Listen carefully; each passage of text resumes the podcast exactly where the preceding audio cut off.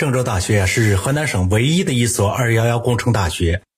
新校区占地是四千八百四十五亩，计划投资近二十个亿。援引一下在百度上的介绍啊，新校区是北方高校校园的代表，四季分明，景色各异。春天的牡丹樱花，夏天的莲荷蛙鸣，秋天的梧桐落叶，冬天的木桥厚雪，如画的风景又岂能只让本校教职员工和学生们专美呢？于是，在百度的介绍后面，接着就是无比自豪的写实性描述，不仅让郑大师生留恋，更是招引来了郑州市民和外校学生的青睐。每逢周末假日，校园游人如织，风光无限。但是啊，近日郑州大学官网却对外宣布，春季的周一到周五正常工作日期间，禁止一切闲杂人员和校外机动车辆进入校园，不接受任何个人和团队。以参观游览为目的的入校申请，任何未经批准私自入校人员，一经发现将清理出校园。双休日及节假日期间，游人是可以进校区的，但是校外的机动车，包括出租车以及非机动车，不得进入校园。郑大这么做给出的理由是，为了加强春季校园的秩序管理，维护学校正常的教学、科研及生活秩序。因为啊。春季来校园踏青游玩的人太多了，导致校园管理的负担过重。春季正大校园里的游人车辆增多，给学校校园秩序造成极大的困扰。车辆乱停乱放、踩踏草坪、乱扔垃圾等等不文明的行为，给学校带来交通治安隐患。师生们对此反应强烈。说实话，正大师生们反映的问题是客观存在的，而且真实的情况远远要比文字中所描述的更加严重。如果校方不对此加以重视和管理，确实会严重影响到学校的教学、科研及生活秩序。那么问题来了，郑州大学是公立大学，这美轮美奂的校区是如何建成的？近二十个亿的资金的投入又来自哪里？当然来自各级财政支出，从根本上来说是来自纳税人那里。这样说来，你建校园时用大家交税组成的财政资金。你建好的校园又不让纳税人享受这花园般的美丽，这道理说不通啊！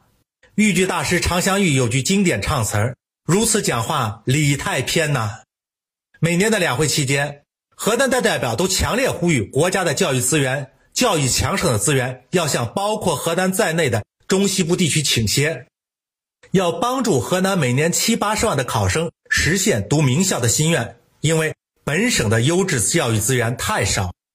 我们先不管外部的支援力度有多大，远水何时能解近渴？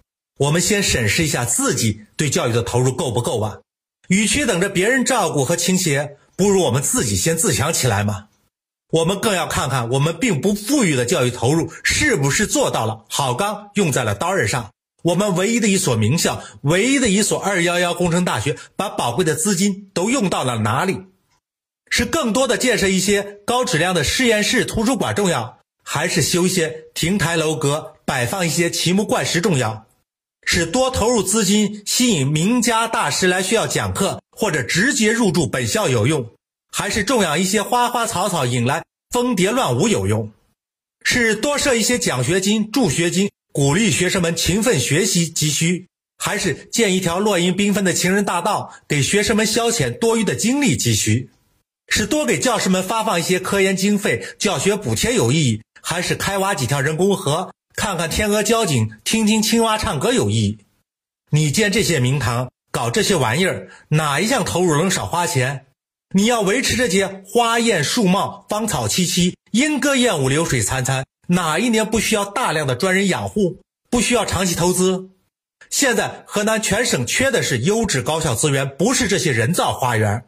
你拿着大家让你办校园的钱修自家的后花园，这么做真的好吗？你用大家的钱修好了花园，还不想让大家来分享，这样做真的对吗？不要借口说学校也应该有个安静舒适的环境，学生们也有权享受更好的环境。应该和必须不是一回事吧？有权享受也要等条件具备了才可行吧？如果你把学校建设成国内一流的高校，你学校自己有本事挣来钱，有名望吸引有人愿意投资，那再另一说。